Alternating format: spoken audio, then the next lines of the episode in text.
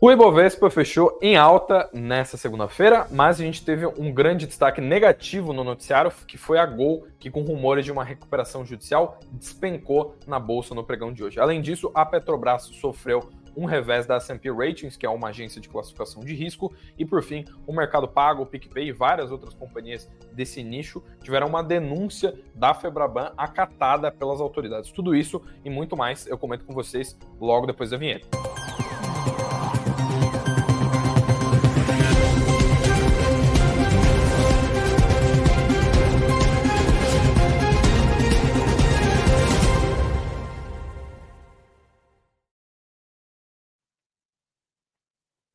Olá, olá, uma boa noite para você que está acompanhando a live das 19 horas do Suno Notícias. Boa noite para todos vocês que estão entrando logo nesses primeiros minutinhos aqui. Um abraço para todo mundo que já está marcando presença aqui. Já faço aquele apelo para você deixar o seu like aqui embaixo e também para se inscrever no canal aqui do Suno Notícias se você for novo por aqui.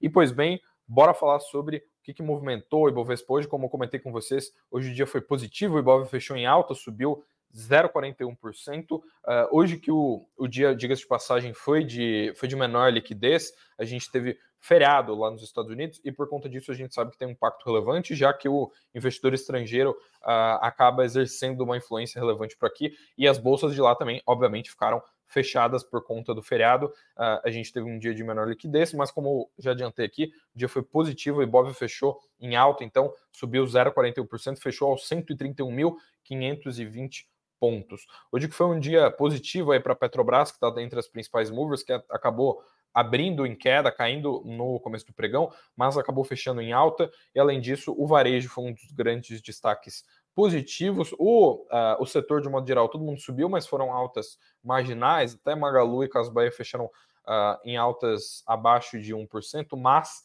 nós tivemos um, uh, uma, um papel em específico que subiu muito, foram as ações do Pão de Açúcar, né, os papéis PK3 que subiram simplesmente 22% no intradia dessa segunda-feira. Tudo isso por conta daquela assembleia, né, que todos vocês já devem saber ali, que vai chamar esse aumento de capital da companhia. Esse tema a gente já abordou na live na semana passada. Corre lá se você está mais curioso, você não sabe o que está acontecendo com o Pão de Açúcar.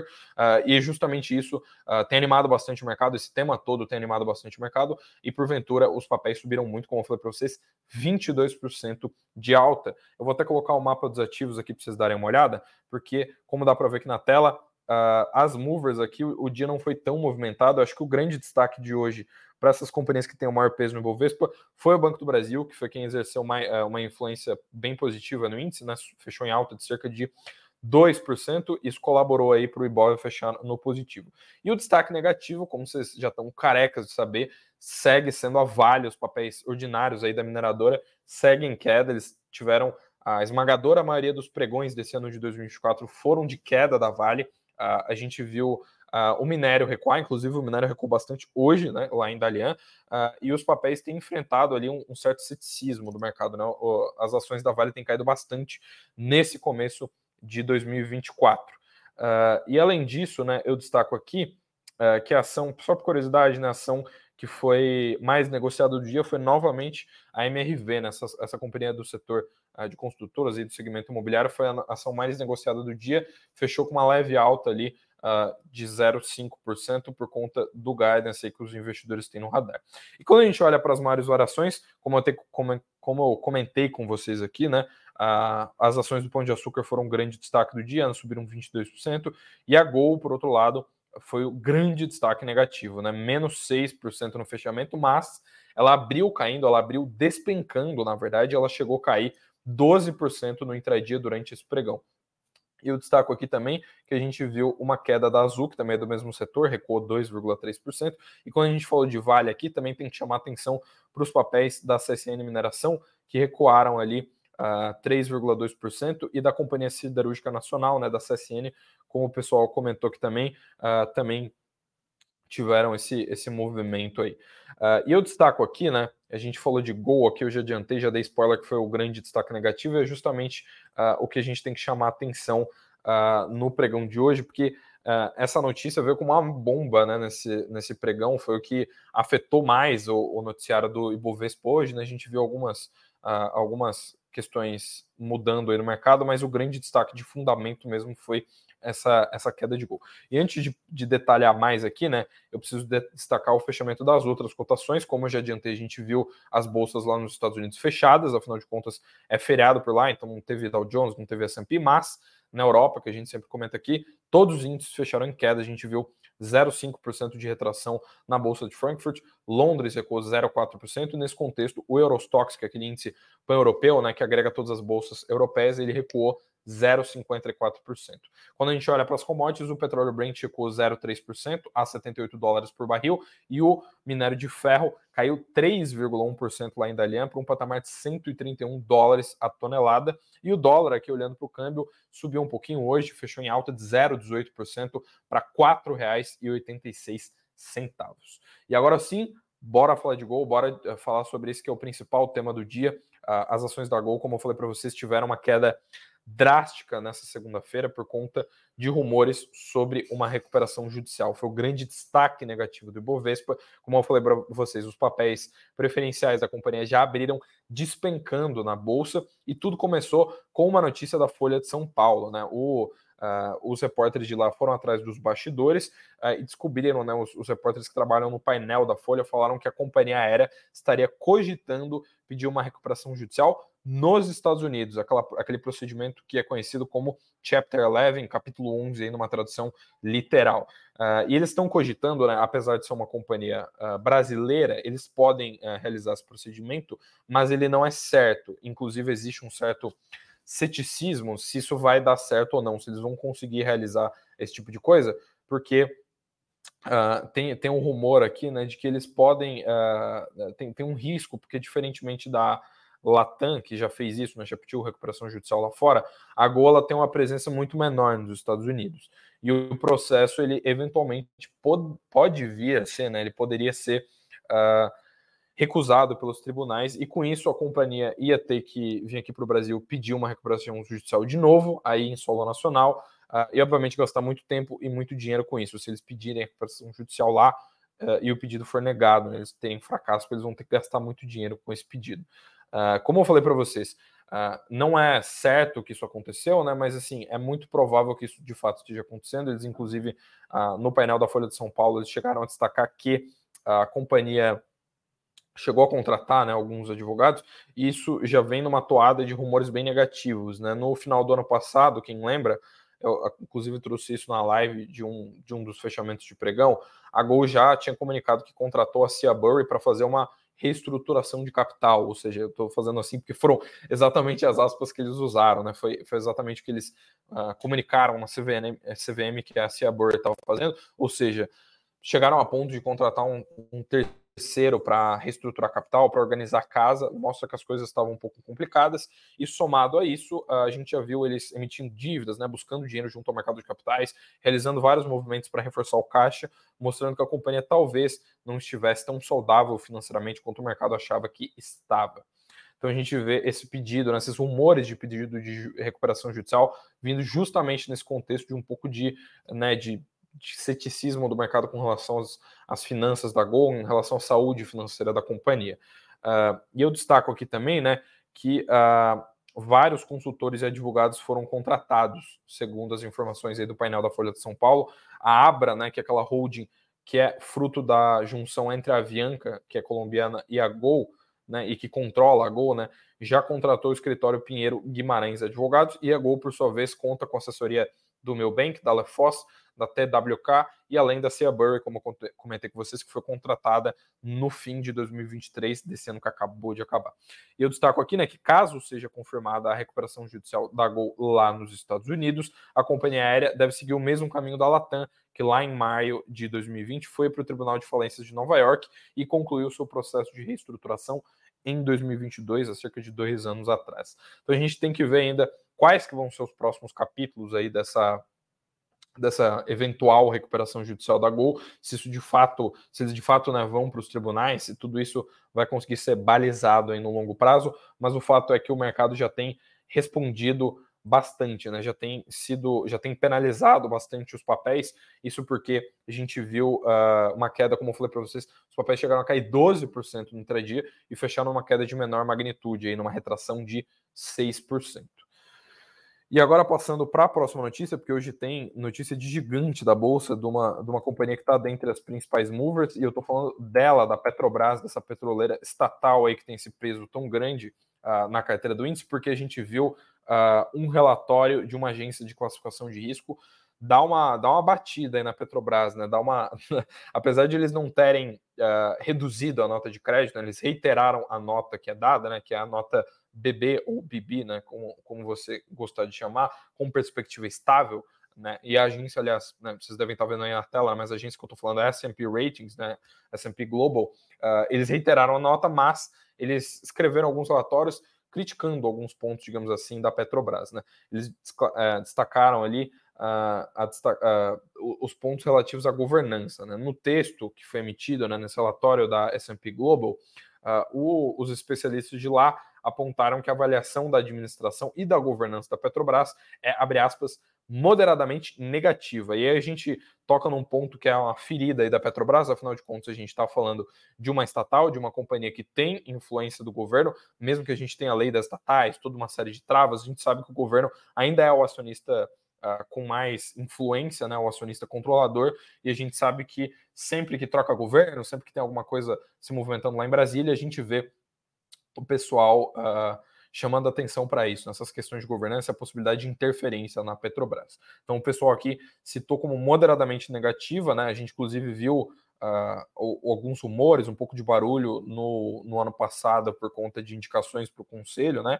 Uh, eles usaram as seguintes palavras, né? Eu inclusive ler umas aspas aqui do, das palavras que os próprios especialistas lá da S&P Global usaram para falar sobre esse ponto da governança da Petrobras. Eles falaram o seguinte: isso resulta de algumas preocupações sobre a eficácia e a capacidade do conselho de proteger os interesses de todos os stakeholders da empresa. Tais preocupações incluem os riscos de, um, de, uma potencial interferência do governo na política de preços de combustíveis da Petrobras, o que poderia prejudicar sua rentabilidade e fluxo de caixa, como ocorreu no passado. Existe também um histórico de altos índices de rotatividade no conselho da companhia, resultando também em saídas de executivos. Ou seja, a gente vê que o pessoal do S&P Global se mostrou bem cauteloso e bem preocupado com, a, com, as possibilidades de interferência do governo no conselho da Petrobras. E ainda de, cor, de acordo com a agência de classificação de risco, né, com a S&P Global, a perspectiva estável dos ratings da Petrobras reflete aquela atribuída ao rating soberano do Brasil. Né? Lembrando que a gente teve um, uma melhora, um, um otimismo uh, nesses últimos meses aí com a com a elevação de nota de crédito do rating soberano aqui do Brasil, né? a maneira com que as agências de classificação de risco lá de fora enxergam o Brasil de maneira geral. Né? E também incorporam a expectativa de que a empresa deve manter uma alavancagem baixa no futuro próximo, apesar de ter anunciado ali um plano estratégico que mostra investimentos bem grandes, né? mostra uma elevação uh, no capital, né? na sinalização do capital que vai ser alocado no futuro. E agora, antes de de eu passar para a próxima notícia, porque como eu falei para vocês, teve denúncia hoje, a gente teve uh, um, uma, uma notícia de denúncia contra o Mercado Pago, contra o, o PicPay, toda essa coisa que gera um certo burburinho no mercado. Antes de falar isso, eu tenho que chamar atenção para esse QR Code que está aqui, ó. Deixa eu colocar o dedo no lugar certo aqui. Para esse QR Code que está aqui, que você pode apontar a câmera do seu celular se você estiver vendo na sua TV, no seu computador. E você também pode correr no link que está aqui na descrição. Eu vou também dar uma fixada nos comentários aqui no YouTube para o pessoal que quiser, que é o link para uma live exclusiva aqui com os especialistas da Suno, uh, que a gente vai ter na segunda-feira, dia 22 de janeiro.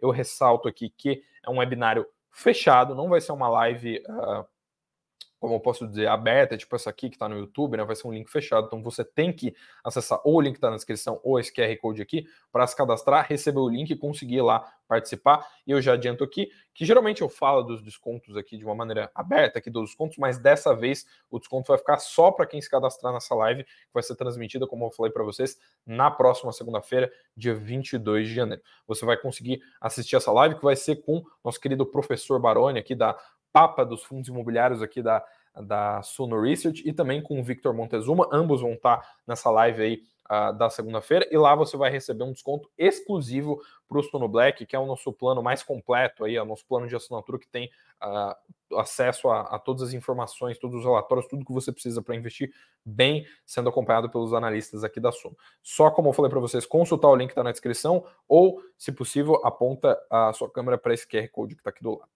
É isso, e agora sim, voltando para o noticiário, voltando para o que interessa nessa segunda-feira, que, como eu adiantei, foi bem movimentada, porque eu falei, teve denúncia, uma denúncia que uh, mira aí o, as empresas desse setor de pagamentos, inclui Mercado Pago, PicPay, Stone e PagBank. Né? São, uh, o PagBank são quatro companhias visadas. Uh, foi uma denúncia que foi feita pela Febraban, né? pela Federação Brasileira de Bancos, que fez uma denúncia contra essas empresas e essa denúncia foi acatada pela Secretaria Nacional do Consumidor, a Senacom. A, a denúncia da Febraban, ela alega que o Mercado Pago e os demais players têm cobrado juros dos consumidores de forma, abre aspas, dissimulada em alguns dos seus produtos. Ao aceitar a denúncia, a Senacom emitiu uma medida cautelar contra as empresas e também determinou que elas suspendam a oferta do que a Febraban classifica como, abre aspas, parcelado sem juros pirata. O PagBank, o Stone e o Mercado Pago, segundo a, a denúncia aqui da Febraban, permitiram que os estabelecimentos repassem para o consumidor os custos adicionais da maquininha através do chamado parcelado comprador. Por meio dele, segundo a denúncia, os consumidores pagam os juros, mas a maquininha insere a transação no sistema da bandeira de cartão como se fosse um parcelado sem juros. E os juros, segundo a denúncia, ali seriam de até 2,99% ao mês, segundo aí a, a denúncia da Febraban.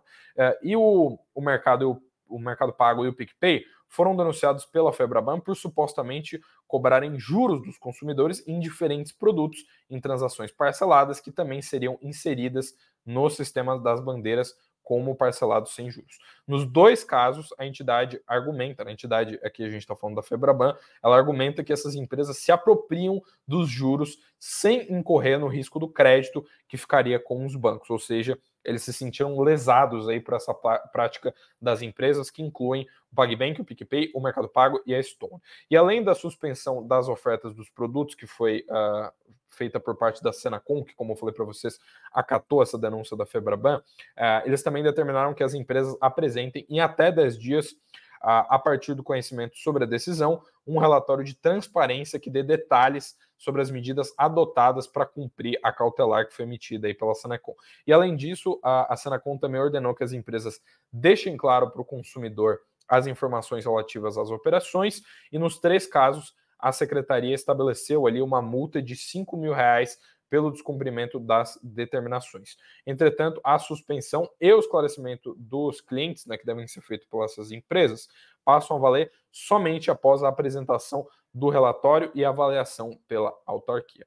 Eu destaco aqui também que tanto o Mercado Pago quanto o PicPay e as outras empresas envolvidas até então não têm se manifestado. A gente aqui do Suno Notícias, inclusive, chegou a procurar o PicPay, chegou a procurar o pessoal, mas até então eles não emitiram nenhuma nota, não fizeram nenhum pronunciamento público acerca desse caso, que envolve uma denúncia da Febraban, como eu acabei de, de relatar. Uh, e continuando no noticiário de hoje, que a gente ainda tem mais duas notícias antes de ir para os uh, indicadores do dia, para aquele momento que a gente fala sobre os indicadores do mercado, eu destaco aqui que a gente teve uma segunda um pouco movimentada pelo Soulside, porque os analistas do BTG uh, ah, frisaram bastante um otimismo com uma ação específico do agronegócio. A gente viu o pessoal lá do BTG citar aqui um otimismo muito grande com as ações da Três Tentos. Eles aumentaram o otimismo, mesmo que eles tenham cortado as projeções. Isso é bem inusual, né? Eles cortaram as projeções de lucro, de EBITDA e de outras questões, e mesmo assim reiteraram que estão muito otimistas com a empresa. Uh, atualmente eles têm um preço-alvo ali de R$ reais para as ações da empresa, enquanto as ações são negociadas ali um pouquinho abaixo de R$ reais em bolsa no momento atual. A estimativa deles é de que a 300, a 300 em 2024 tem um lucro de nada mais, nada menos do que 598 milhões de reais, com uma margem líquida de 6,2%. Estimativa que, como eu falei para vocês, é menor do que eles estavam projetando anteriormente. E o BTG ainda projeta 883 milhões de EBITDA ajustado e 9,7 bilhões de receita. Isso inclusive fica abaixo do que o consenso de mercado está esperando, né? Fica abaixo aí do que o, a, a maioria, a média né, dos analistas do mercado financeiro está projetando.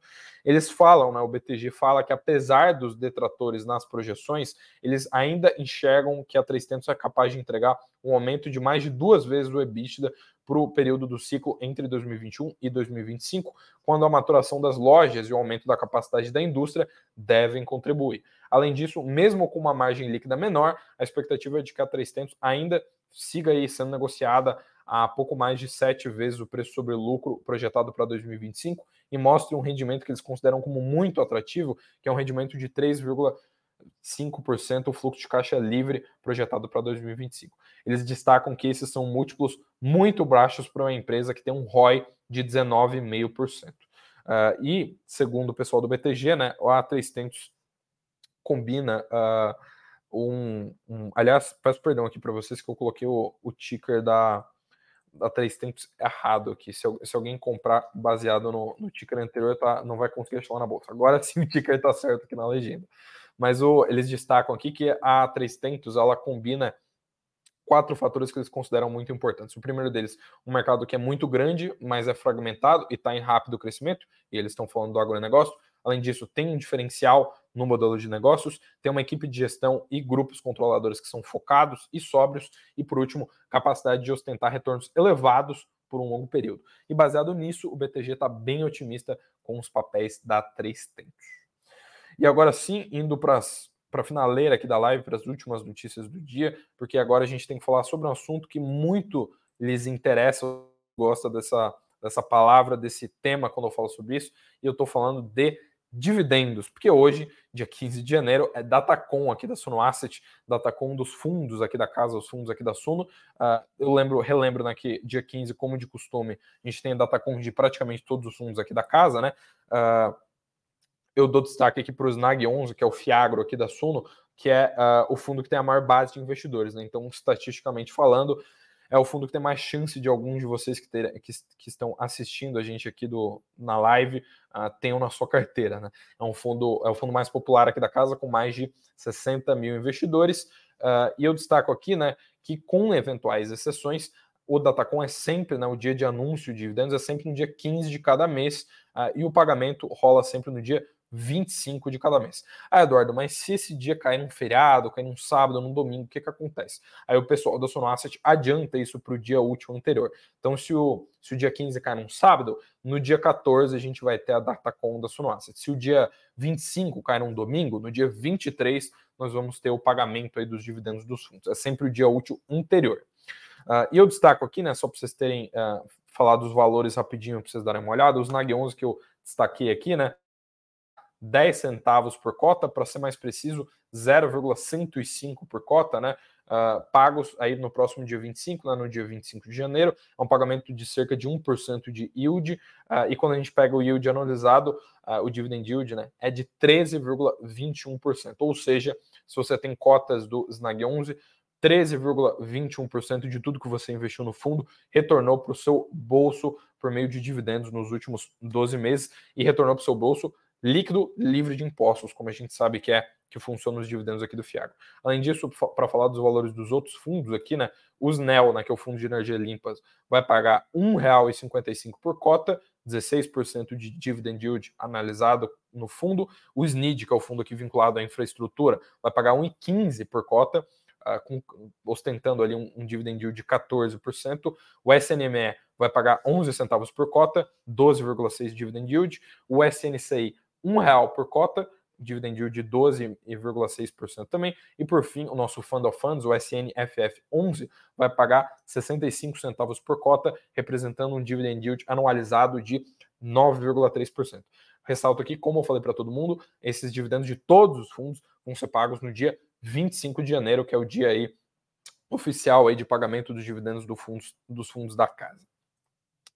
E agora sim, indo para aquele momento que a gente fala aqui dos, dos indicadores de como é que está a, a economia brasileira e global, como é que estão os indicadores de PIB, de inflação, de tudo mais. E hoje, que é segunda-feira, como você já sabe, é de costume que a gente fala dele, do Boletim Focus, que é divulgado aqui pelo Banco Central. Até abri, uh, coloquei aqui na minha tela para vocês darem uma olhada. Esse foi o boletim que foi divulgado aí pelo Banco Central. Agora a gente já tem uma versão atualizada dele com todos os indicadores para 2024, 25 e 26. Uh, ah, e para esse ano, o consenso do mercado financeiro derrubou as projeções tanto para a inflação quanto para o câmbio e para o dólar.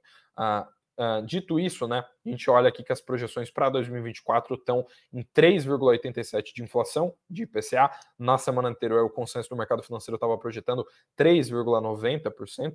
E quando a gente olha para o câmbio, né, para o dólar, o mercado derrubou as projeções da semana passada, que eram R$ 5,00 o dólar para R$ 4,95. E as projeções para a Selic, para o PIB, seguiram iguais. A projeção para a taxa básica de juros é de 9% para esse ano. As projeções foram mantidas pela terceira semana consecutiva e, além disso, as projeções do PIB foram mantidas ali em 1,59%. E para o ano de 2025, que está meio distante, né, já que a gente está em janeiro, né, as projeções foram mantidas todas iguais, a 3,5% de IPCA, 2% de crescimento do PIB, dólar a R$ reais e uma taxa Selic de 8,5%. Essas são as projeções do mercado financeiro, do consenso do mercado, né, que são divulgadas no Boletim Focus, que é esse documento que é emitido todas as segundas-feiras pelo Banco Central, nossa autoridade monetária oficial aqui do, do Brasil. E para amanhã, que é terça-feira, Eduardo, o que, que tem? Já que você falou que a gente teve focos hoje, né? A gente não teve muitos outros indicadores, já que segunda é aquele dia que tem agenda um pouquinho mais enxuta, né? A gente tem quatro indicadores que valem a pena ficar de olho amanhã, que é terça-feira, dia 16 de janeiro. Pega a caneta o papel e anota aí.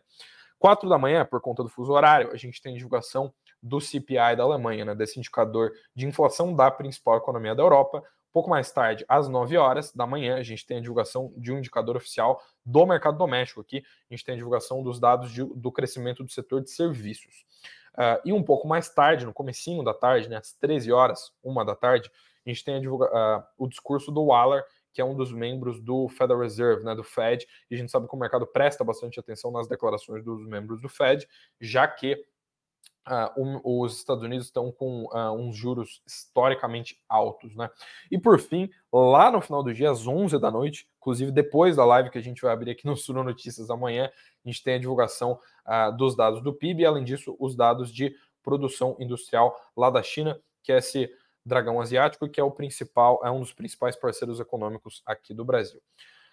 E com isso, com esses pouco mais de 27 minutos de live, eu fecho por aqui. Muito obrigado para todos vocês que estão acompanhando a live das 19 horas do Sono Notícias. Uh, agradeço a audiência de todos, inclusive aproveito aqui para dar uma boa noite para todo mundo que deixou seu comentário no chat. Brigadão aí para todo mundo que está acompanhando a live das 19 horas. Ressalto que tem link especial aqui na descrição para vocês darem uma olhada para conseguir esse desconto na live que vai rolar na semana que vem ou apontar a câmera do seu celular para esse QR Code que está aqui no canto. Muito obrigado, é isso. Deixem o seu like aqui embaixo. Quem for novo por aqui, não esquece de se inscrever no canal. Uma boa noite a todos vocês, então. Uma ótima noite aí de segunda-feira. Vejo vocês todos amanhã às 19 horas. Muito obrigado e tchau, tchau.